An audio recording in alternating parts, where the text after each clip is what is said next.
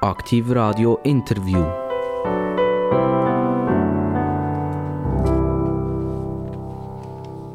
Aktiv Radio, das ist das Radio mit den interessantesten Gästen in der Schweiz. Und selbstverständlich gilt das auch für heute und für jetzt. Ich darf begrüßen, es ist eine Dame. Die werden es hören, es kommt ein relativ breites Berndeutsch kommt. Sie wird vielleicht sagen, nein, das ist ein Emmentaler Deutsch, das ist nicht einfach ein Berndeutsch. Ähm, sie heißt S zum Vornamen und S zum Nachnamen. Sie ist 1966 geboren und sie tut sich tagtäglich für euch und für mich alle einsetzen. Es geht um einen Konsum und nicht um einen Konsum an und für sich, sondern nämlich um einen Schutz von uns Menschen, von denen, die uns das vorsetzen, was wir dann eben halt konsumieren. Ich begrüße ganz, ganz recht herzlich begrüßen Sarah Stalder. Äh, sie ist oberste Konsumentenschützerin von der Schweiz und ich vermute, fast alle haben sie schon mal gesehen und jetzt habt ihr mal die Möglichkeit, sie auch vertieft zu hören. Herzlich willkommen. Grüß euch miteinander. Sarah Stalder, 1966 auf die Welt gekommen. Habt ihr euch schon mal ein bisschen beschäftigt, was 1966 eigentlich passiert ist? Außer dass ihr natürlich auf die Welt gekommen seid. Natürlich hat es so ein paar Sachen. Ich habe zum Beispiel auch Zeitungsartikel, wo meine Mutter auf die Seite hatte, wo dann so ein den Einblick gibt. Und ja. Mögen euch irgendetwas erinnern? Von 1966? Ja, also, ich persönlich, nein, die persönlich nicht, aber, nicht, aber von, also, von den Artikeln, die ihr gelesen habt? Genau, ich weiss, dass im November darauf eine grosse Überschwemmung war in Florenz. Zum Beispiel. Also wir hatten dann schon Überschwemmungen in diesem Fall? Jawohl, genau.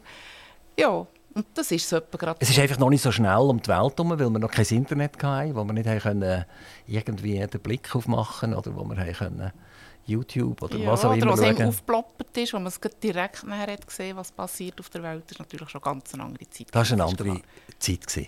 Ich habe mir ein paar Sachen herausgeschrieben, was 1966 so abgelaufen ist. Da bin ich gespannt. Es waren zwei ganz wichtige Bundesbeschlüsse.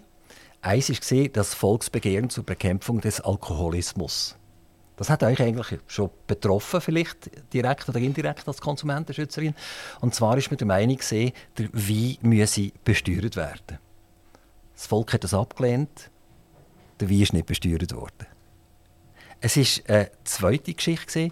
Es ist um die Auslandschweizer gegangen. Die sind bis dorthin im Prinzip äh, einfach gar nicht berücksichtigt worden. Und dann 1966 ist das erste Mal, hat man gesagt, äh, was dürfen die, was für Recht haben eigentlich die Auslandschweizer. Ähm, sie haben ja einen Schweizer Pass, aber sie wohnen zwar nicht in der Schweiz. Was dürfen sie alles machen? Und das ist angenommen worden, indem der Bundesrat einen Vorschlag gemacht hat gegen die Initiative und die ist selbstverständlich angenommen worden. Also von 1966 an waren äh, die Auslandschweizer eine Person, gewesen, die auch am politischen Leben haben dürfen teilnehmen In der Welt ist auch so etwas passiert. Also es war ein ganz spannendes Jahr. Ähm, in der Sowjetunion hat es einen Machtwechsel gegeben. Der Leonid Brezhnev, sagt euch das noch etwas? Selbstverständlich. Schon noch. Also das heißt, ja. hat er schon ein bisschen mitbekommen. Der hat äh, die Macht übernommen und das war so ein bisschen der Hochblüte gewesen, äh, von der Sowjetunion. Ähm, die chinesische Regierung hat gewechselt. Das hat, der Mao Zedong ist an, an, an die Regierung gekommen und hat mit der Kulturrevolution angefangen. Und dort haben wir jetzt ein Beispiel, wo tatsächlich äh, wenn wir sagen, eine, eine eher eine linke Geschichte, also das Durchführen des Kommunismus Millionen von Leuten das Leben gekostet hat. Ähm, das Wembley-Goal, sagt euch das etwas? Auch das, genau. Das, das Wembley-Tor, auch 1966. Da nagen die Deutschen heute noch dran. Das war ein, ein Lattenschuss in der Verlängerung im Final der Weltmeisterschaften, wo äh, an die Latte ist gegangen und dann ist er abgerollt und ist am Boden runter. Und die Deutschen sagen heute noch, der Ball war nicht drin. Gewesen. Und die Engländer sagen heute noch, er war drin. Gewesen. aber ich glaube, man hat Filmaufnahmen, die man nachher später, viel, viel später analysieren kann. Er war, glaube ich, wirklich nicht drin. Gewesen. Das ist ja schön, dass es auf der Welt auch solche Sachen gibt, wo man sich noch darüber streitet, Sachen, und wo manchmal jetzt auf den Ländern ganz andere Thematiken haben, wo man sagt, es ist so oder dieser Weg. Ja, und, und vor allem, wenn es so harmlose Sachen sind. Genau, das meinen ja auch. Einfach so wie ein Wembley-Goal. Die aber gleich halt einfach eine Tragweite haben für die einzelnen Länder. Ja. Durch das wissen viele Leute 1966, wer überhaupt im Finale war, sonst wüsste das nämlich gar niemand mehr. Ähm, die Indira Gandhi ist in Indien gewählt worden. Frankreich ist damals zur NATO austreten erst später wieder dazugekommen. Und das LSD ist vorgekommen. Also, der Lisexyre-Diatylamid, der Hoffmann, hat seine Selbstversuche gemacht und ist das erste Mal auf einen Trip gegangen. Also, Haufen passiert in diesem Jahr 1966 und Sarah Stalder ist auf die Welt gekommen. Sarah Stalder, wie ist der Werdegang? Das sind ja nicht äh, wo ihr, wo ihr auf die Welt gekommen seid, habt ihr schon gewusst, dass ihr gerne Konsumentenschützerin werden wollt, sondern es ist ein bisschen etwas passiert. Könnt ihr uns ein bisschen den Werdegang von euch erzählen? Genau. Vielleicht zuerst wollte ich noch einhaken. Ich bin übrigens nicht die oberste Konsumentenschützerin. Wir haben noch eine Präsidentin bei uns in unserer Organisation. Und sie ist die oberste Konsumentenschützerin. Also ich bin einfach Geschäftsleiterin von, sagen, von Organisation. Das ist die oberste operative Konsumentenschützerin. Ja, so. Das wäre erlaubt. Das ist he? richtig, das ist korrekt. Also. Mhm. Ja, das bin ich schon ein Zeitchen. Und vorher habe ich Primarlehrer gelernt, habe das auch lange unterrichtet, habe Schulleitung gemacht. Und Mitte von meinem Erwerbsleben habe ich das Gefühl, jetzt möchte ich gerne noch etwas anderes sehen. Ich habe mich dort, was mich interessiert hat, beworben und bin zum Konsumentenschutz gekommen. Und habe dort wirklich einfach eine, eine wunderbare Aufgabe gefunden. Aber jetzt habe ich es noch nicht ganz verstanden. Also, ich habe schon verstanden, dass die Primarlehrerin war. Und dann seid ihr Schulhauschefin, also Chefin von, von, von Lehrern und von den Schülern? Also Schulleiterin. Schulleiterin. Das ist genau, dort ist meine Sandwich-Position zwischen äh, der Schulbehörde, im Kanton Bern hat das früher auch Schulkommission geheissen, und den Lehrpersonen und den Eltern und teilweise auch von den Schülern. Also wir stehen so in einer Dreh- und Angelstelle. Genau. Und nachher kommt der Sprung zum Konsumentenschutz. Jetzt ist dort für mich irgendwie eine riesen Also das ist das, das mir wie der eine vom, vom einen Hochhaus zum anderen Hochhaus übergumpelt und zwischendurch geht es etwa 34 Stockwerksloch ab. Wie kommt eine ausgebildete Primarlehrerin und äh, jemand, der in der Pädagogik tätig ist, plötzlich zum Konsumentenschutz? Die Ausbildung zum zur Primarlehrerin ist glaube ich, nicht das Ausschlaggebende gewesen, sondern die Weiterbildung ihr, ähm, für die Schulleitung, also die Führungsfunktion. Und das hat man auch gesucht, jemand, der eben Organisation führen Also ich habe Aufgaben gegen innen, ich habe Aufgaben gegen aussen. Und das war so ein bisschen das Thema bei der ganzen aber, aber ich kann mir vorstellen, Bewerbung. als ihr die Bewerbung abgeschickt habt, habt ihr zu 99,9% damit gerechnet, dass ihr diese Stelle nicht bekommt? Schaut, ich habe Bewerbungen abgeschickt, die ich eigentlich unbedingt hätte wollen. Und also von dem her mehrere. ist natürlich, ja, ja, aber schon vorher, ich habe Zeit einfach gesucht. Also, das war vielleicht etwa anderthalb Jahre, gewesen, wo ich an verschiedenen Orten habe geschaut was würde mich interessieren, was könnte ich neu machen. Genau. Was, was ist denn passiert mit der äh, Schulleitung, sage ich jetzt, wo die erfahren hat, dass ihr weggeht? Habt ihr gewusst, dass ihr am Suchen seid, dass ihr allenfalls auf dem Sprung seid? Oder äh, seid ihr sehr erstaunt und noch viel mehr, was ihr nachher überhaupt macht? Also es hat alles ein bisschen gestaunet, als ich gesagt habe, was ich jetzt mache. Das ist querbeet, hat man da ein bisschen die Augen aufgetan, aber ähm, ja, mir hat das einfach, es ist auch sehr schnell gegangen, der Wechsel. Und ich bin auch zusammenfüßlich ins kalte Wasser gekumpelt und habe ganz viel gelernt in den nächsten Monaten und sogar Jahren. Der Konsumentenschutz hat damals äh, einen berühmten Namen gehabt. Das ist Simonetta Simaru, Somaruga, Entschuldigung, Somaruga Und sie ist natürlich äh, sehr politisiert gesehen. Also sie ist raus, sie ist viel vor das Mikrofon, sie hat Politik sonst auch noch betrieben für die Sozialdemokratie. Und äh, damit hat es auch niemand erstaunt, vermutlich das Zusammenspiel, dann auch Nationalrat, SP, äh, Konsumentenschutz, das hat irgendwie zusammengehört. Und jetzt kommt eine Nachfolgerin, die weder politisiert ist. Die sind ja, glaube ich, in keiner Partei, wenn ich das richtig Ich weiss. darf in keiner Partei sein, das ist eine Grundvoraussetzung. Aber ist jetzt Simonetta Sommaruga damals noch in keiner Partei gesehen, wo sie äh, Doch, doch, doch. Aber man hat einfach die Regeln geändert und gesagt, oder Konsumrecht betreffen alle Leute, unabhängig vom Parteibuch. Das ist ganz klar. Und haben gesagt, das ist einfach auch wichtig, dass, weil unsere Organisation ist auch politisch unabhängig. Also das ist geändert worden damals nachher? Also, also wenn, genau, das kann ich also jetzt hier nicht sagen. Keine Ahnung, aber ich weiß einfach, das ist, und das haben wir jetzt einfach so, ich bin auch angestellt worden, ich habe nicht in einer Partei sein also die Vorgängerinnen haben das noch dürfen und irgendwann hat das nachher gewechselt. Da muss, muss ich euch jetzt also sagen, das kann ich so jetzt aus dem Stand aus nicht beantworten. Einfach, als ich angestellt worden bin, ist es so gewesen. Seid ihr auch gar nie politisiert gesehen? Also ihr seid nie in einer Partei gesehen oder in, genau. einer, in einer Jungpartei oder so? Genau. Hat es noch gelustet ein bisschen? Äh, Tut es noch heute ein bisschen gelustet?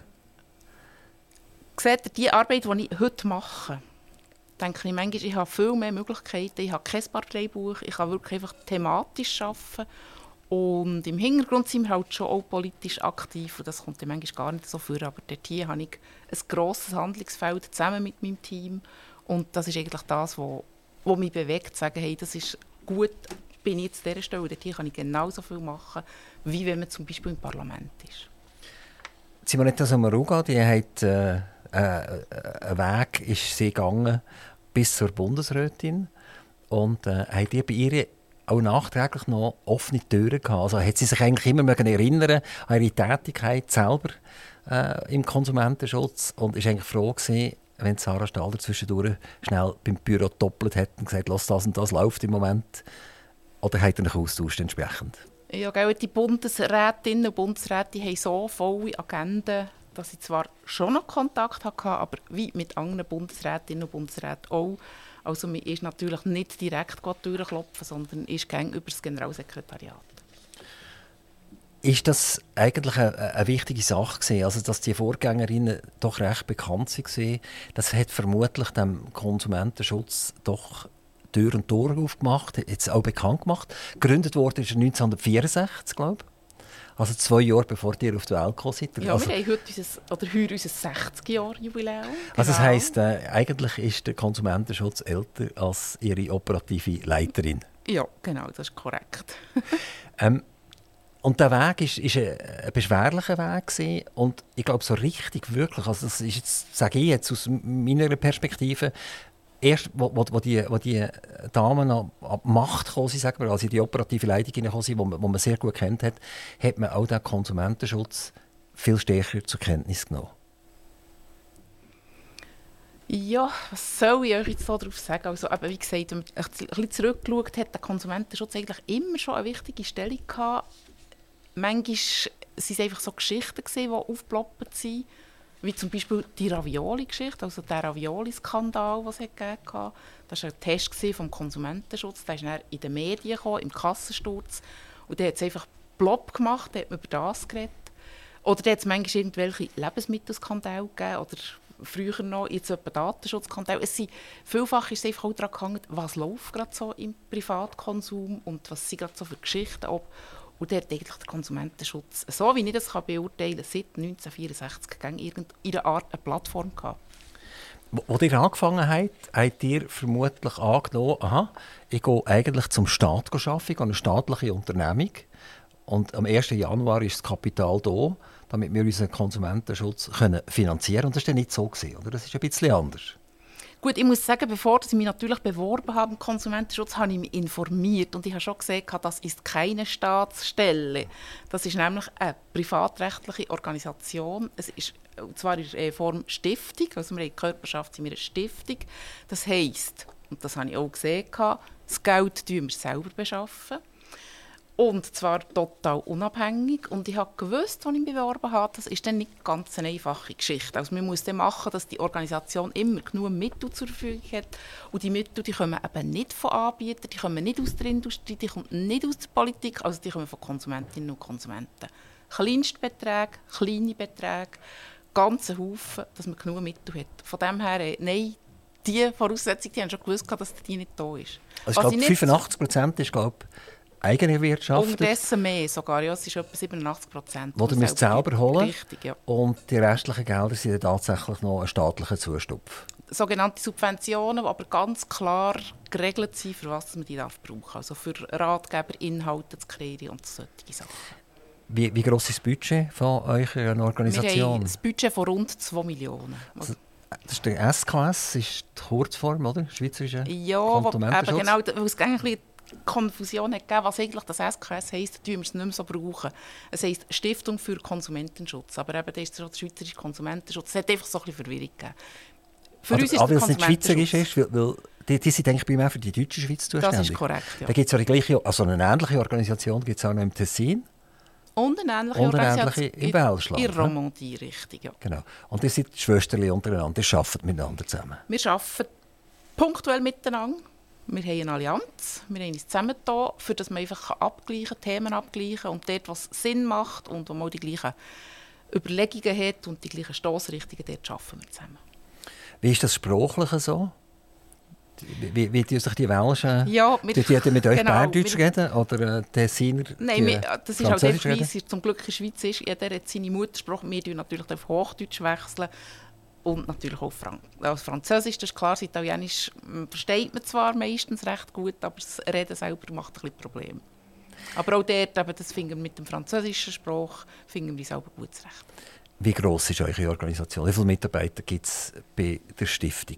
Gut, als ich angefangen habe, waren wir sechs Personen. Gewesen. Unterdessen sind wir zwölf. Also wir sind viel gewachsen. Das ist eine schöne Geschichte. Das sind zwölf Vollangestellte oder Teilzeitmitarbeiter? Also es sind rund zehn Vollzeitstellen, die auf jetzt ungefähr 14 Personen sind. Und darum so der Mittel ist etwa so zwölf. Also das ist die erste Million schon mal weg. Die ist mal fort. Und dann braucht ihr noch ein bisschen Batzali sonst. Ihr müsst noch etwas mieten. Habt ihr wahrscheinlich ein Büro, das ihr müsst mieten Und dann müsst ihr noch Material herstellen.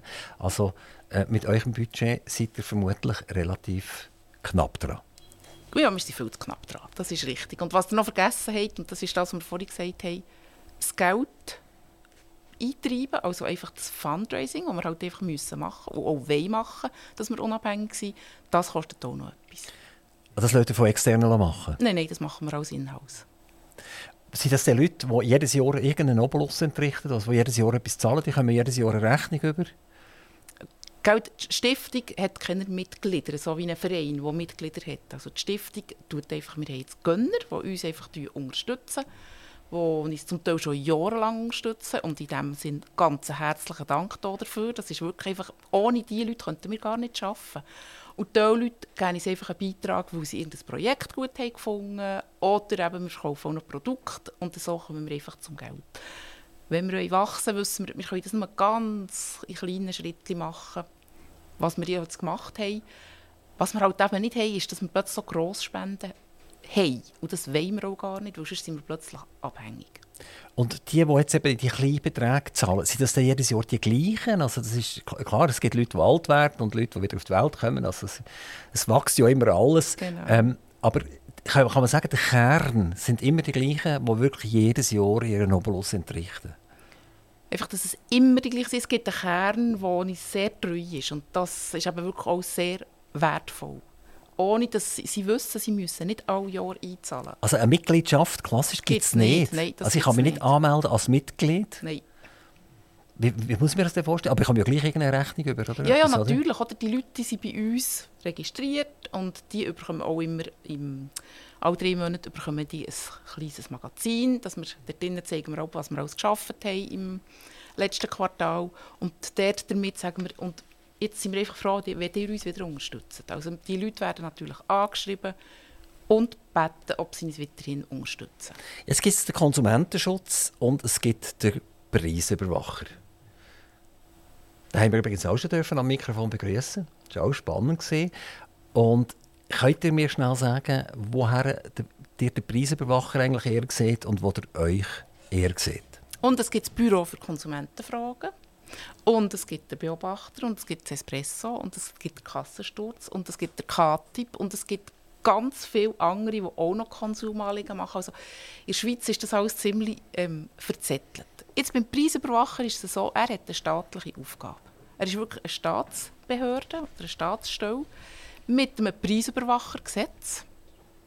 Und von dem her schaut er all die Preise anschauen, die nicht eigentlich im Wettbewerb sind. Wir sagen dann auch die administrierten Preise.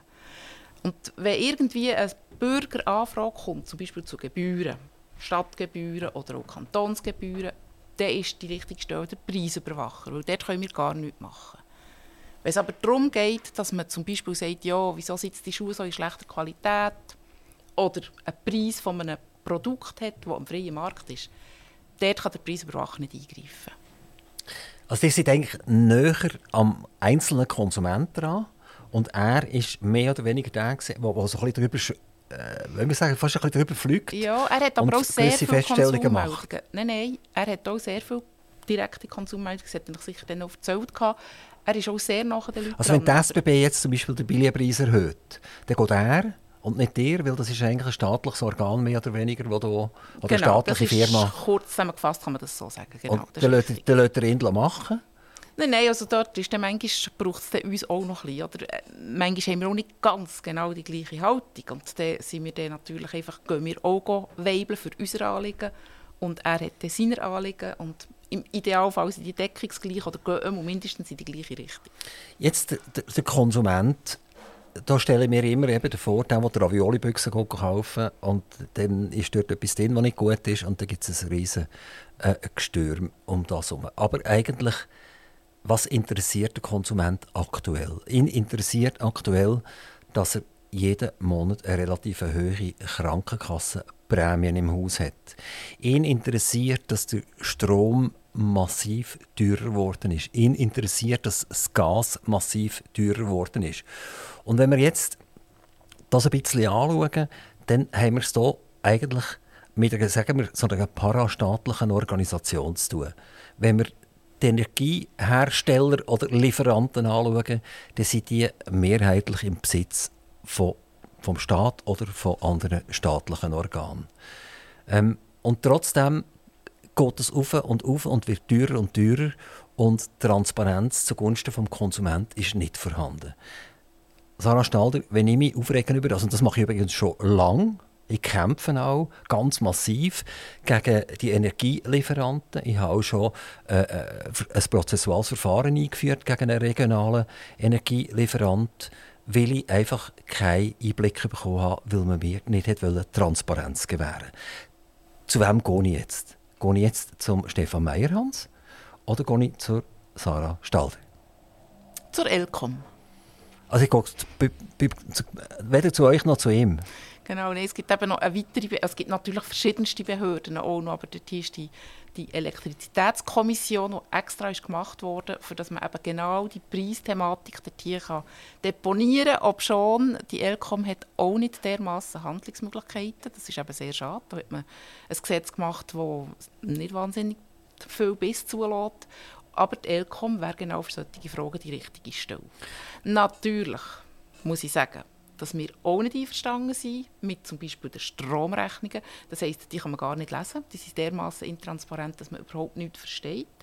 Und was wir jetzt gerade kürzlich haben gesagt wieso sollen jetzt plötzlich die Stromunternehmen, die jetzt gesagt, die sind öffentlicher Hang, also die gehören den Gemeinden, den Städten, den Kantonen, die schöpfen im Moment exorbitante Gewinne ab, wegen der ganzen Situation, die wir hatten. Also Gewinne, die sie noch nie hatten. Riesengewinne. Und wir Kleinbezüger, Konsumentinnen und Konsumenten, wir zahlen für jede Kilowattstunde einen extrem hohen Preis. Und wir es zahlen nicht, nicht auf das Kilowatt, sondern wir zahlen es ja auch noch für das Grid. Also wir die ganzen Nebengebühren zum Strom, die das letztendlich die, die 25 bis 40 Rappen je nach Gemeinde ausmachen, sind ja nicht nur gerade Kilowattstunden, oder? sondern da gehört noch viel anderes dazu. Immer ein Drittel ist etwa der Strom, also die Energie. Und die anderen zwei Drittel, das hängt dann eben zusammen, dass man das Netz muss zahlen muss. Es sind Gebühren, wo man manchmal nicht weiß, für was die erhoben werden. Es ist aber auch noch Systemdienstleistung, eben, dass man das Netz, die, ähm, dass es schön ausgewogen bleibt. Das muss man alles zahlen, das ist klar. Aber wisst ihr, wieso können jetzt die in öffentlichen Hand befindlichen Stromunternehmen nicht sagen, so, jetzt haben wir eine außerordentliche Situation. Und wir wissen, die Bevölkerung die hat zum Teil wirklich massive Probleme, ihre Rechnungen zu zahlen im Monat. Wieso kann man jetzt nicht von dem super Gewinn, den die hier machen, halt ein bisschen etwas zurückgeben an die Bevölkerung? Sie könnten das machen, weil sie sind in öffentlichen Hang. Man sagt gerne, es ist eigentlich die Öffentlichkeit, die das besitzt. Passiert ist bis jetzt nichts. Ich habe eine Theorie dazu. Und die eine ist, Die Nationalbank zahlt den Kantonen aktuell nichts mehr aus. Wenn wir den Kanton Bern jetzt zum Beispiel nehmen, dann hat schätzungsweise etwa 300 Millionen bekommen von der Nationalbank jedes Jahr. Die fehlen jetzt am Kanton Bern. Vernünftig wäre ja, wenn der Kanton Bern würde sagen, okay, 300 Millionen weniger, das heißt, wir geben 300 Millionen weniger aus. Punkt. Kanton Solothurn, dort sind es auch weit über 100 Millionen, die von der Nationalbank kommen. Auch die fallen aus. Also geht man das kompensieren. Der Kanton Bern agiert beispielsweise mit Sonderdividenden von der BKW, wo mehrheitlich im Besitz ist vom Kanton Bern. Das ist noch ein spezieller Teil äh, ist liquid, also ist an der Börse kotiert. Aber trotzdem, der Kanton Bern ist Mehrheitseigentümer und sagt, was abgeht. Das heißt, die Gelder, die fehlen von der Nationalbank, werden eins zu eins einfach an einen anderen Ort geholt. Und die haben es richtig gesagt, also ein Axpo zum Beispiel, das ist mir jetzt gerade im Kopf, die haben im ersten Halbjahr 2023 äh, haben die, glaube ich, etwa 3 Milliarden EBIT geschrieben, also Earning Before Interest and Taxes. Also gewaltig, die haben so viel äh, Gewinn geschrieben, wie sie in den Jahren vorher zusammen nicht gemacht haben. Also haben wir nicht eine Problematik, dass der Bürger nicht mehr für einen Staat da ist, oder umgekehrt, dass der Staat nicht mehr für einen Bürger da ist, sondern mittlerweile ist der Bürger für einen Staat da, damit der äh, so gefrässig kann bleiben wie er ist. Das stellt mir jetzt die Frage. Das ist ein sehr philosophischer Aus so ein Ausblick. Das kann man sicher so sehen. Also, wir bleiben halt einfach so ein bisschen wirklich beim Konsument, bei der Konsumentin schauen, was kann man ihnen einfach in ihrer Situation helfen. Ja, was macht ihr jetzt in, diesem speziellen Beispiel? Also der Kanton Bern, bleiben wir jetzt bei euch im Kanton, der Kanton Bern, wo ihr selber drinnen lebt, äh, der hat jetzt eben die 300 Millionen nicht bekommen, der holt sich die irgendwann. Da muss ich halt jetzt einfach sagen, oder wir sind so eine kleine Organisation und kantonale Fragen können wir wirklich einfach nicht beantworten. Wir müssen immer auf der nationalen Ebene arbeiten und wenn wir nachher irgendetwas bewirken wollen, müssen wir das in nationaler Gesetzgebung machen.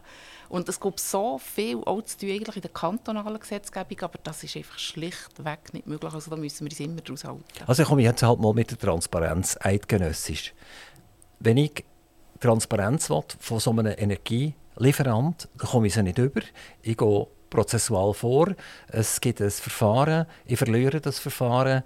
Äh, entweder komme ich gar nicht über oder ich komme so viel eingeschwärztes Zeug über, dass ich so gut im Prinzip gar nicht muss haben. Also als Bürger tut man mir nicht sagen und das habe ich ein wahnsinnig ungutes Gefühl. Also ich, wenn, ich, wenn die wirklich ehrlich wären, alle zusammen, dann würde sie locker im Prinzip die Transparenz schaffen und sagen, lass jetzt mal, äh, du willst schon heizen und du willst schon Licht haben. Also lass, wir uns einfach verpflichten, drei Jahre voraus, es ist sehr hoch gesehen, dann wird es wieder oben runtergehen. Wir sind transparent, jetzt musst du noch ein Jahr lang musst noch blüten, musst noch viel zahlen, in einem Jahr sind wir wieder unten. Weil jetzt haben wir uns wieder langfristig verpflichtet und das Gas ist eh schon fast bei Null unten, also du wirst wieder profitieren. Dann gebe ich Ruhe nachher, oder? Aber wenn man mir sagt, du Konsument, weißt du was, Erstens kommst du nicht raus, zweitens kommst du nicht raus und drittens geht sie sowieso gar, gar nicht an. Oder? Das ist einfach furchtbar, oder?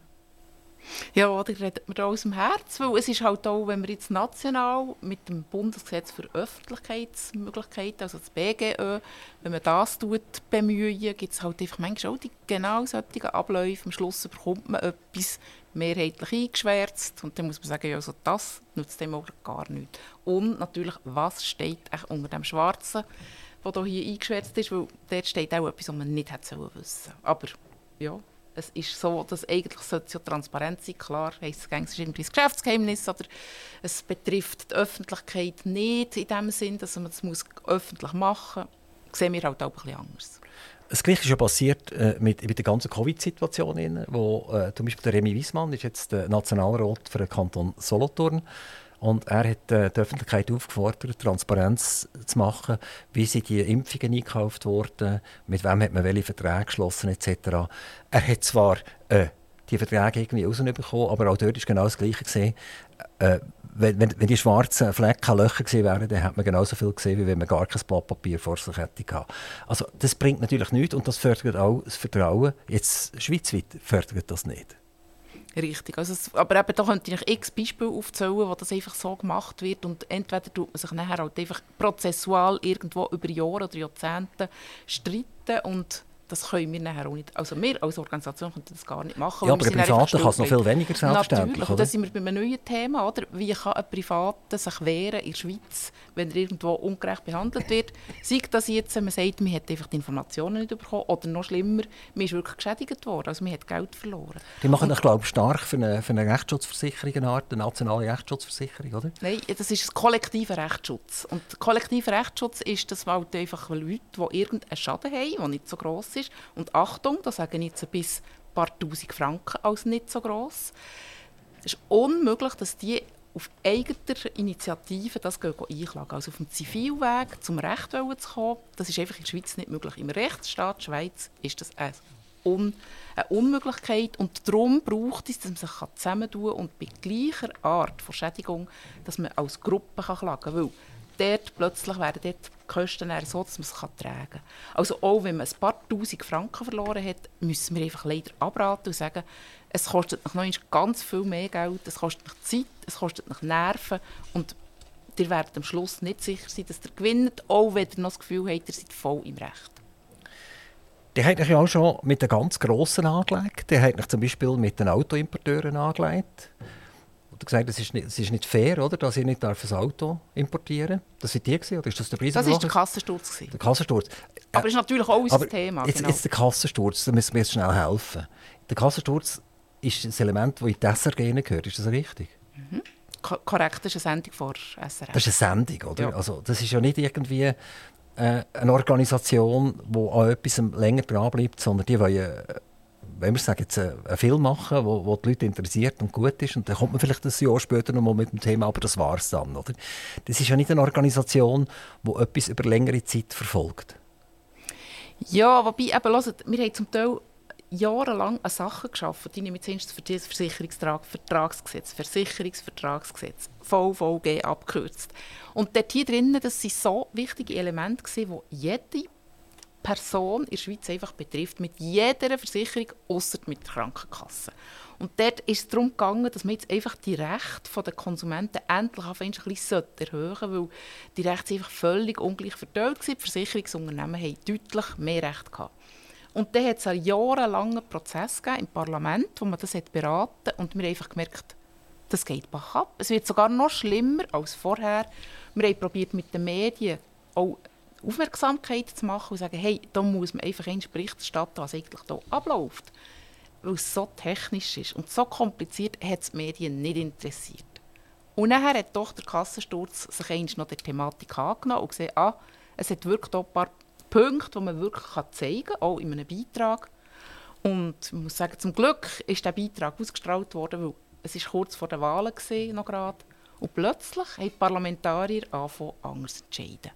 Also manchmal braucht es halt einfach auch so ein bisschen den öffentlichen Druck in Zusammenarbeit und dann kommt das eben wir haben ja nicht das Geld, dass man irgendwo kann, für ihn ins Mittagessen finanzieren der Parlamentarier oder Parlamentarier. Wir können auch nicht irgendwie Verwaltungsmandatsjobli sichern, die sie dann auf unserer Seite sich äußern im Parlament. Von dem her ist es wichtig, dass man äh, öffentlich Druck macht. Im 2021 hat es äh, die Volksinitiative gegeben, äh, «Stopp der Hochpreisinsel». Und das ist ja nachher letztendlich als Fairpreis-Initiative hat man das kennt. Ähm, wer, wer, hat das äh, in den Weg geleitet?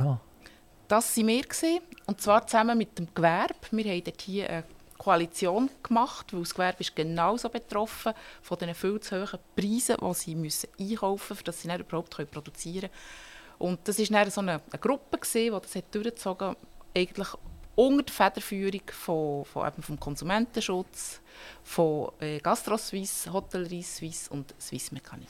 Was, was ist die Grundidee von dieser Initiative? Die Hochpreisinsel. Die Hochpreisinsel ist folgendes. Also, wenn ihr Produkte kauft, die im Ausland hergestellt werden, oder wenn ihr die einfach innerhalb der Schweizer Grenze kauft, dann zahlt ihr deutlich mehr. Und zwar aus keinem Grund. Einfach nur, weil das Produkt hat die Schweizer Grenze überschritten. Also nehmen wir an, bisschen einfach sind ein paar Schuhe. Ein paar Schuhe wird irgendwo in einem Billigstlohnland hergestellt. Es wird auf Deutschland, Österreich, Frankreich, Italien geliefert, natürlich in andere Länder auch noch. Und es wird in die Schweiz geliefert. Gemacht hat es genau die gleiche Person. Der gleiche Schuh kostet im angrenzenden Land von Schweiz deutlich weniger als in der Schweiz selber. Also in der Schweiz tut man einfach so eine Zuschlag Schweiz drauf klepfen und die Leute zahlen nachher, oder sollten mehr zahlen. Und das hat ja auch der Einkaufstourismus beflügelt, also die Leute gehen im, im Ausland einkaufen. Und wir haben einfach gesagt, hey, das kann ja nicht Zukunft sein. Wir wollen, dass die Leute in der Schweiz einkaufen, aber zu fairen Preisen. Das ist aber eigentlich immer noch nicht der Fall. Also ich habe jetzt gerade, seit gestern oben, einen persönlichen Fall. Ich habe eine Alternativheizung wo ein Kompressor drin ist. Und in diesem Kompressor hat es eine, eine Zusatzelektronik und die Zusatzelektronik verhindert Stromspitzen. Ähm, das Gerät hat jetzt ausgewechselt werden und ich habe geschaut im Internet, was kostet das Gerät. Und da habe ich in Deutschland habe ich einen Lieferant gesehen, das kostet 250 Euro. Das wird in der Schweiz mit etwa 1000 Franken gehandelt. Also am China ist das immer noch nicht durch, oder? sondern das funktioniert immer noch. Jetzt kann ich noch weiter fragen, habt ihr jetzt probiert, auf dieser Online-Seite in Deutschland das Gerät zu bestellen? Weil das müsste funktionieren. Ihr müsstet dort hier können, das, vier, also das deutlich günstigere Teil, das ja genau das gleiche ist wie auch auf der Schweizer Seite, bestellen.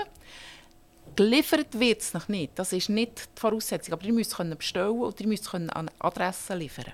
Also in Deutschland? In dann? Deutschland. Oder dann müsst ihr es holen nachher? Nein, nein, nein. Es gibt auch die Lieferdienste, die nachher eben aus den umliegenden Ländern, also zum Beispiel von Deutschland, es nachher in die Schweiz liefern. Natürlich denen zahlt man auch noch ein bisschen etwas, aber es ist immer noch deutlich günstiger, als wenn man nachher einfach in der Schweiz genau das gleiche Produkt zu diesen überteuerten Preisen muss zahlen muss. Bei diesem Thema ist ja eben das Geoblocking auch... Das wäre jetzt eben das Thema, genau. Äh, diskutiert worden. Ja. Das heißt also, aber Geoblocking, ist das, dass ich es gar nicht sehe, dass es in Deutschland das 250, sondern ich werde automatisch auf eine Schweizer Seite weitergeleitet? Oder ist Geoblocking, dass ich im Prinzip das Recht habe, die deutsche Seite zu sehen und es dort auch zu bestellen und der Schweizer darf es nicht verhindern? Also, was ist das Resultat von Geoblocking tatsächlich? Also es gibt ja seit gut anderthalb Jahren das Geoblocking-Verbot. Das heisst, wenn ihr im Online-Handel irgendetwas eine Seite besuchen und auf die deutsche Seite wollt gehen dann müsst ihr, es gibt eine deutsche Seite, dann müsst ihr auf die deutsche Seite können gehen und ihr müsst auch auf der deutschen Seite können bestellen Und auch bleiben. Also das heisst, es darf nicht eine automatische Umleitung Richtig, geben genau. auf die Schweizer Seite rüber. Richtig. Und nachher und was, ist, was, ist, was ist, wenn das passiert? Dann ist eben das Geoblocking-Verbot nicht eingehalten. Aber wenn jetzt der Deutsche die Umleitung macht in die Schweiz rein? Dann ist die Geoblocking nicht eingehalten. Aber wir die, haben abgemahnt. Also wir haben ein paar Unternehmen abgemahnt und die haben das jetzt auch geändert. Aber wir können ja mit dem Schweizer Gesetz nicht auf die deutschen Gesetze doch. einwirken. Doch, doch. Ah, das ist jetzt spannend. Wie machen wir das? Mit dem sogenannten Lugano-Übereinkommen. Das heisst, aber die fragen mich jetzt nicht Details zu dem. Aber es ist so, dass man das machen kann und es funktioniert. Es muss ja der Ausländer muss mitmachen, oder? Das heisst, wenn ich, wenn ich .de mache oder .fr oder irgend so etwas und ich werde dann umgeleitet, dann ist ja das nicht der Schweizer, der die Umleitung macht, sondern ist es tatsächlich der Franzose oder der Deutsche. Ja, ja, aber der Marktplatz, also eigentlich der Schweizer ist betroffen und darum funktioniert es. die Abkommen, die wir gemacht genau. Der wird, der wird geschützt. Und hat das Gefühl, das hat äh, funktioniert? Wir haben vor was ist das gewesen, etwa drei Monaten haben wir wirklich einen umfangreicheren Test gemacht bei all diesen Seiten. Wir haben die Leute aufgefordert, dass sie uns die Seiten melden, wo sie merken, dass sie eben umgeleitet werden. Und wir haben gesehen, es funktioniert zu ganz grossen Teilen. Was halt so ein bisschen die Konfusion ist, dass die Leute das Gefühl haben, wir müssten auch noch bis in die Schweiz liefern Und das ist eben nicht der Fall, weil wir haben einfach die gleiche Gesetzgebung wollen, wie sie in der EU haben. Und in der EU ist es auch so, man muss bestellen in einem anderen Land. Die Lieferung muss nicht garantiert sein. Ein gutes Unternehmen, also einer, der wirklich kundorientiert ist, der liefert natürlich in die Schweiz. Wir haben die Problematik von der Zölle. Also Amazon ist, ist so ein Fall. Oder Amazon, ich weiß nicht, wie es aktuell ist, aber Amazon hat jahrelang nicht in die Schweiz geliefert oder nicht wollen in die Schweiz liefern, weil sie einfach nicht klar sind mit den Schweizer Gesetzgebungen. Wie ist der Fall Amazon? Wisst ihr gerade, wo der das besteht? Das kann ich jetzt einfach auch aus dem Stegreif so nicht beantworten, aber es ist natürlich immer so, wenn das auch noch der Fall wäre dann kann man Amazon nicht verpflichten, in die Schweiz zu liefern. Also das ist natürlich immer der freie Markt, der sagt, auf welchen Marktplätzen dass die Unternehmen tätig sind. Die haben ja auch Kritiker, die haben ja nicht nur Freunde. Und die hat jetzt vorher gesagt, die hat mit dem Gewerbe auch Verbindungen, also wo ihr zusammen vorgeht, weil, weil ihr sagt, der Konsument ist betroffen und das Gewerbe ist betroffen.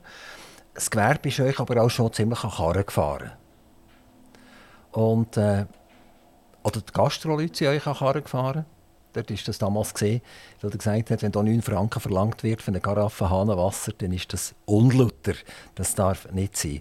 Also ähm, unlauter habe ich nicht gesagt. Ja, unlauter ist ein, ist ein Begriff, den man wirklich nur einsetzen kann, wenn er wirklich. Also un unfair.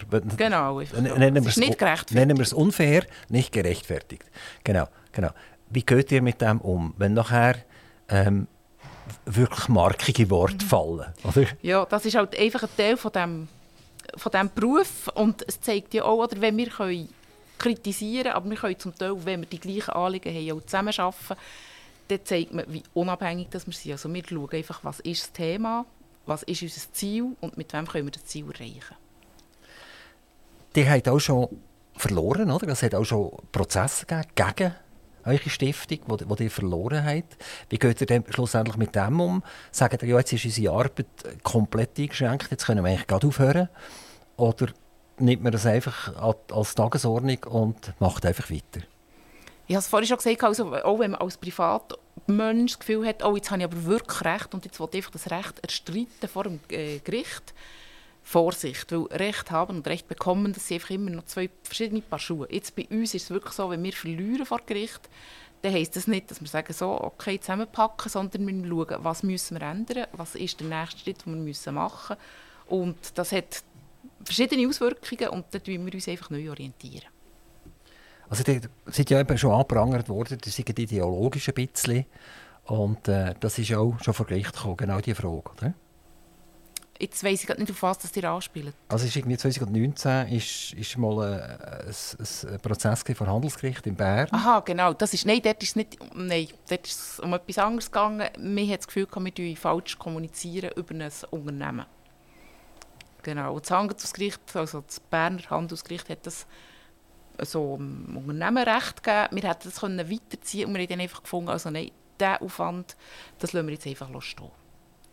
Sarah Stalder, was ist im Moment so das, was euch äh, am meisten beschäftigt? Oder was ist das, was mich als Konsument am meisten beschäftigt und was ihr aufgenommen habt und aktuell daran arbeitet?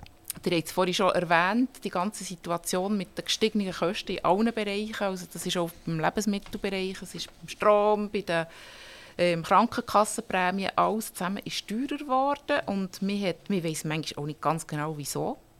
Und dort haben wir probiert, ein bisschen Transparenz herzubringen, ein Ding der Unmöglichkeit. Also, und wir sehen einfach, die Leute, das beschäftigt die und das beschäftigt die Familie, es beschäftigt den Mittelstand natürlich auch. Etwas, was man bis vor zwei, drei Jahren nicht so kennt. Und da müssen wir einfach schauen, wie können wir auch den Leuten Möglichkeiten und Instrumente geben, dass sie dort ein bisschen besser ihre Situation managen können. Sehr viele Leute arbeiten ja mittlerweile auch beim Staat. Also der Staat ist sehr stark gewachsen. 1995 haben die staatlichen Organisationen etwa 130 Milliarden ausgegeben. Heute, 2023 und 2024 und 2025, geht man langsam Richtung 300 Milliarden. Aktuell sind es etwa 260, 270 Milliarden. Also die Staatsausgaben sind verdoppelt worden. Und die Eigentümerschaft, wir haben es vorher gesagt, von den Energiekonzernen ist mehrheitlich auch noch beim Staat. Können wir Bürger eigentlich gegen den Staat noch irgendetwas machen? Also wenn jetzt, wenn jetzt ich sage es jetzt, die Firma Coca-Cola äh, ungerechtfertigt äh, von, 4 Deziliter, äh, von 5 Deziliter auf 4 Deziliter runtergehen und so weiter, und dann kann man das anprangern und sagen, das ist nicht fair und so weiter. Jetzt importieren wir aus dem neuen Ausland und dann zwingt man Coca-Cola dazu, wieder 5 Deziliter abzupacken und nicht 4 Deziliter in der, in der Schweiz. Das kann ich ja mit dem Staat einfach nicht machen. Ich habe ein gewisses Ohnmachtsgefühl. Also ich, ich, ich, traue mich eher heute, eben der Firma Coca-Cola einen Brief zu schreiben und zu sagen, hey, hallo, so geht das nicht, als ich mich getraue, an einer staatlichen Organisation etwas zu schreiben, weil die Gefahr riesengroß ist, dass ich vielleicht gerade noch irgendein Hütchen am Bauen bin und dann brauche ich eine Baubewilligung und dann habe ich Angst, dass wenn ich dort denen zu fest auf eine Karre äh, trampen oder auf einen Schlips trampen, dass ich nachher meine Baubewilligung nicht bekomme. Das ist das Gefühl, das ich langsam aber sicher habe und Könnt ihr das bestätigen, dass der Konsument heute langsam aber sicher vom Staat ein bisschen eine ungerechtfertigte Ehrfurcht hat? Du das ist gar nicht unser Thema. Also, und ich kann es auch nicht bestätigen. Ich weiß einfach, wir sind vielfach noch froh, ist der Staat da, macht er Gesetzgebungen, weil wir haben eher etwas anderes, was wir sehen. Die grossen Unternehmen, und zwar die sehr potenten Unternehmen, zum Teil riesen Tech-Unternehmen, die machen, was sie wollen.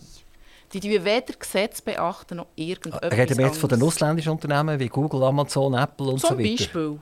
Und wir haben aber auch in der Schweiz Unternehmen, grosse, eigenständige Unternehmen, die machen, was sie wollen. Die tun ihr Geschäftsmodell so ausbreiten, wie es ihnen am besten ist. Lebensmittelkonzerne zum Beispiel. Also hier braucht es halt einfach jemanden, der heranschaut, der schaut für den Gesundheitsschutz, für die Hygiene und so weiter. Wie fest das muss ausprägt sein, das kann ich hier nicht diskutieren. Also ich werde halt gleich jetzt nochmal nachhaken. Es ist für mich ein bisschen unfair, wenn ihr dort jetzt ausweicht. Also wenn ich, wenn ich sage, der Staat ist ja ein Lieferant, ein riesengroßer Lieferant für mich. Also er liefert mir den Strom, er liefert mir das Gas. Und ich bin der Konsument von dem. Und ihr weicht dem aus und sagt, ja, da kann ich eigentlich keine Stellung nehmen dazu. Äh, die weichen lieber auf Privatwirtschaft aus. Ist das so? Ist eure Stiftung voll und ganz auf Privatwirtschaft ausgerichtet? Und überall dort, wo der Staat, der Konsument eigentlich, ich sage es jetzt mal, prellt, dort interessiert es euch das nicht? Ähm, eben, der Staat, was ist der Staat? Oder jetzt, was ihr gesagt mit den Elektrounternehmen, mit den Stromunternehmen. Das sind zum Teil Städte, das sind Gemeinden, das sind Kantone, das sind mehrere Kantone miteinander, die ein Energieunternehmen haben. Es ist nicht einfach der Nationalstaat, also es sind nicht einfach die nationalen Verwaltungen. Und mit ihr vermischt hier ein paar Sachen. Oder? Wenn man sagt, wir brauchen eine Gesetzgebung, die auf nationaler Ebene spielt, wie zum Beispiel das Lebensmittelgesetz, das übrigens nächstes Jahr oder dieses Jahr behandelt wird im Parlament. Das ist ein, andere, ein anderes Kaliber als eine kantonale oder sogar eine Gemeinsangelegenheit. Und dort hier, ich habe es ja vorhin schon gesagt, Energieunternehmen in öffentlichen Hang, die hätten absolut die Möglichkeit, etwas zu machen. Wir haben die auch angeprangert und gesagt, helfen jetzt, dass man privat Haushaltungen kann entlasten von zu hohen Energiekosten. Aber ihr seid nicht mit Transparenz vor das Bundeshaus gegangen und haben gesagt, der Bund zwingt jetzt die Kantone, die im Besitz sind von diesen Energiefirmen, dass da etwas passiert. Gut, dann hat er ein bisschen schlecht recherchiert. Wir haben zwar nicht das Transparenz aufgehalten, aber wir haben einen offenen Brief dem Bundesrat Rösti geschrieben, um zu sagen, hey, es gibt die Möglichkeit, Herr Bundesrat, schaut her, tut bitte machen, weil ihr habt auch die Möglichkeit, ein bisschen einzuwirken auf die Kantone, ein bisschen einzuwirken auf die Städte und Gemeinden. Aber es ist natürlich klar, wir sind hier in einem föderalen Land, das heisst, die Kantone haben sehr viel selber Macht und können machen, was sie wollen. Das war auch die Antwort vom Brief. Aber er hat die Briefe bekommen vom Bundesrat Rösti? Genau. Von ihm persönlich unterschrieben oder irgendjemandem? Das ist von ihm persönlich unterschrieben im also Brief. Wenigstens das, er hat es gelesen und er hat eine Antwort dazu Das ist korrekt. Genau. Okay, jetzt, jetzt lässt er mich ja abwimmeln vom Bundesrat Rösti, oder vom Gesamtbundesrat, muss man vielleicht sagen. Die müssen jetzt eigentlich auf Kantone losgehen. Also jetzt nehmen wir, nehmen wir Taxpo als Beispiel primäre Eigentümer äh, der Kanton Zürich und der Kanton Aargau. Und dann noch ein Haufen andere, aber ich glaube, dort, dort, äh, dort spielt Musik bei diesen beiden Kantonen. Jetzt müssen wir eigentlich auf die losgehen, oder? Und es sollte man etwas von euch hören, dass, dass wir wissen, die schreiben der AXPO, die schreiben der, der Regierungsrat oder Regierungsrätinnen von diesen Kantonen. Und jetzt lässt er einfach nicht Look. Und zwar immer und immer wieder. Und die kommen zum Aktivradio und die sagen, jawohl, das ist überhaupt nicht in der Ordnung. Und liebe Konsumenten, Tut mitmachen. Macht mit. Also, ihr habt vollkommen recht, Herr Sauser. Jetzt ist einfach ein kleines, kleines Problem. Und zwar die Person, die für uns zuständig ist, für das Dossier Energie. Die hat nebendran auch noch das Dossier Mobilität. Und sie hat nebendran auch noch das Dossier Nachhaltigkeit. Also die 200 Repair-Café, die unterdessen in der Schweiz von uns, bald gesagt, sie helfen gewachsen worden sie hat nebenan noch ganz viele andere Sachen und sie ist angestellt für 60 Prozent. Einfach nur für euch zu zeigen, ähm, ja, natürlich. Aber unsere Ressourcen sind so knapp, dass wir irgendwann manchmal müssen sagen ja, können wir leider nicht weiterfahren. Wir haben es probiert, aber da müssen wir jetzt einen Punkt setzen. Aber was, was ist im Moment für die Konsumenten wichtiger? Dass sie die Energie wieder gegriffen bekommen? Also dass Swissgrid nicht über, übermarkt? Dass die Gemeinden nicht übermarken und dass die Stromproduzenten nicht übermarken? Oder ist es wichtig, ob jetzt in den nächsten sechs Monaten nochmal ein Repair-Café aufgeht, in Bern oder in Zürich oder wo auch immer. Also dort denke ich jetzt, auch dort dort ein bisschen zurückziehen hinter, hinter etwas sicher Tollem. Also, die haben ja nicht nur ein Repair-Café, die haben auch medizinische Hilfe und so weiter. Die machen viel, die machen, glaube auch äh, Leih, Leihbars und solche Sachen, oder? Die dich stark machen dafür. Also das ist, ich will das überhaupt nicht äh, verniedlichen irgendwie, aber schlichtweg interessiert mich eigentlich im Moment effektiv die Energie. Dann müssen wir doch die Kapazitäten bündeln und sagen, okay, du kannst das Dossier äh, mal weglegen und jetzt kümmerst du dich um 100% für die Energie. Schaut, eigentlich wäre es wichtiger, was mit der Krankenkassenprämie geht. Und das ist deutlich ein grösserer Posten für die Haushaltungen. Die Energie, das ist halt einfach so. Es ist nicht, also was habt ihr für Energiekosten? Die Leute wissen es nicht. Es sind ein paar hundert Franken. Dort, wo man grössere Haushaltungen hat, sind es vielleicht 1000 Franken. Also es ist von dem her oder ein paar tausend Franken. Aber die Krankenkassenprämie, dort schenkt es wirklich ein.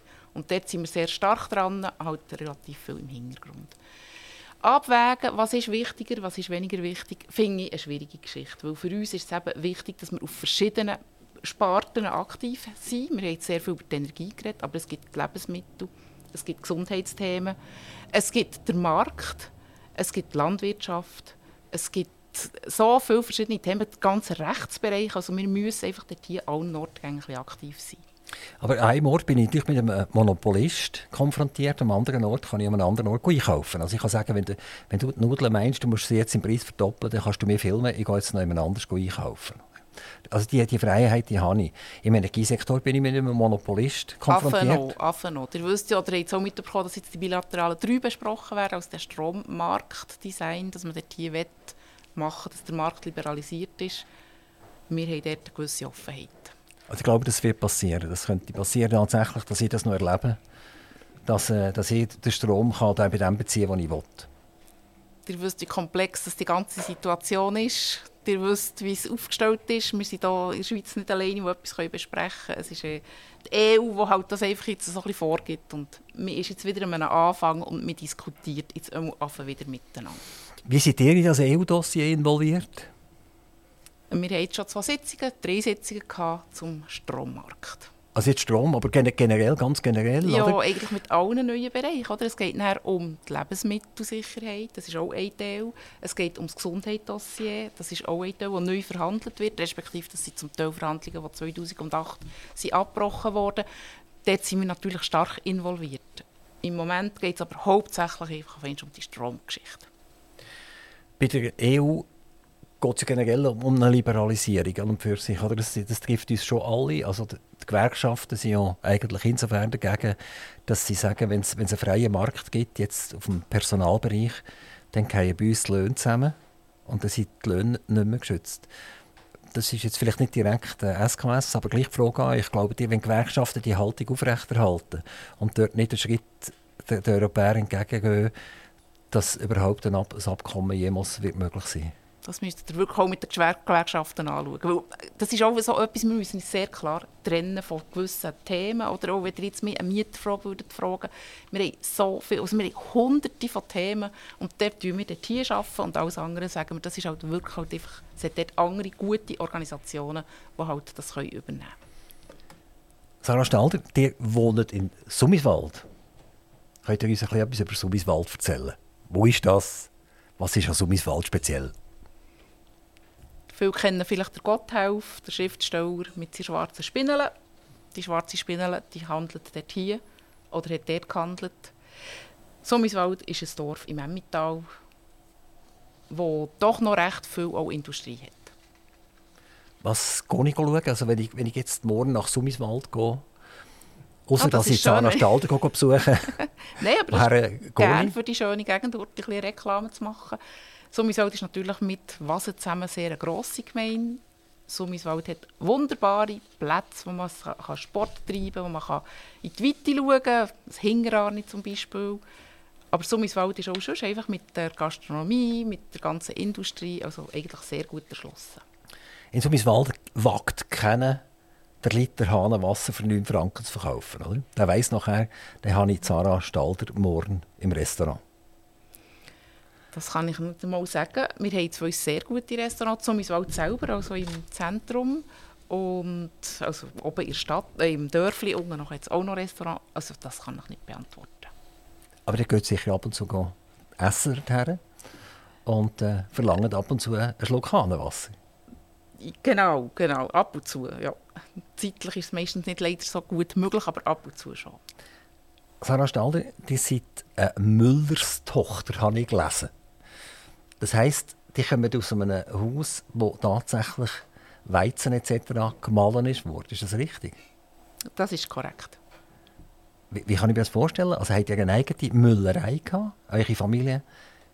Genau, ist, ist das, war eine kleine Mühle und die gibt es unterdessen nicht mehr. Und, und die Mühle hat wie funktioniert? Mit Wasser oder ist es Windrad? Nein, nein also wir sind schon im 20. Jahrhundert da. Also elektrisch, ist schon elektrisch gelaufen, ja. Und äh, mögt ihr euch besinnen, was habt ihr dort für Mehl hergestellt? Gut, es war halt einfach eine Futtermühle und eine Mehlmühle. Es hat beides gegeben. Es hat Futtermittel gegeben und es hat Mehl, verschiedene Mehl gegeben. Also Futtermittel, das ist alles Mehl, nehme ich an. Das ist immer, ist immer Korn, das man malt, oder? Oder, oder Mais oder irgend so etwas. Also ich muss euch wirklich sagen, detailliert Auskunft geben kann ich nicht. Es ist, es ist dann einfach, die Mühle ist immer gelaufen, sie hat auch ein bisschen gehudelt und ein bisschen gerattert. Habt ihr im gleichen Haus gewohnt, genau, wo, wo gemüllert genau, ist worden? Ja. Und äh, ist, euer Vater war in diesem Fall ein, ein Unternehmer, gewesen, oder? Ja. Und äh, hat als, als Müller sein, sein, sein Leben verdient wie, dort habt ihr auch mitbekommen, was es bedeutet, wie viel Arbeit das hinter so etwas steckt, bis so ein äh, Korn beim Konsument ist. Also ihr habt schon ein gewisses Verständnis eigentlich auch für Produzenten, nehme ich an. Natürlich. Und ich glaube, das hätte ich auch ohne, dass ich eine Mauerstochter war. Sarah Stalder, ich kann mich ganz herzlich bedanken, dass ihr zu uns gekommen seid. Ich wünsche euch viel, viel Erfolg im Namen der Konsumenten. Ich glaube, die haben es wirklich verdient, dass jemand für sie schaut. Und ich hoffe, dass wir auch in diesem Energiebereich oder sei es in anderen monopolistisch strukturierten Sachen Zukunft werden können Freude haben. Ein bisschen mehr Freude, als wir im Moment haben. Herzlichen Dank für den Besuch. Liebe Grüße nach Summiswald und zu euren Mitarbeitern. Merci vielmals, danke. Aktiv Radio Interview.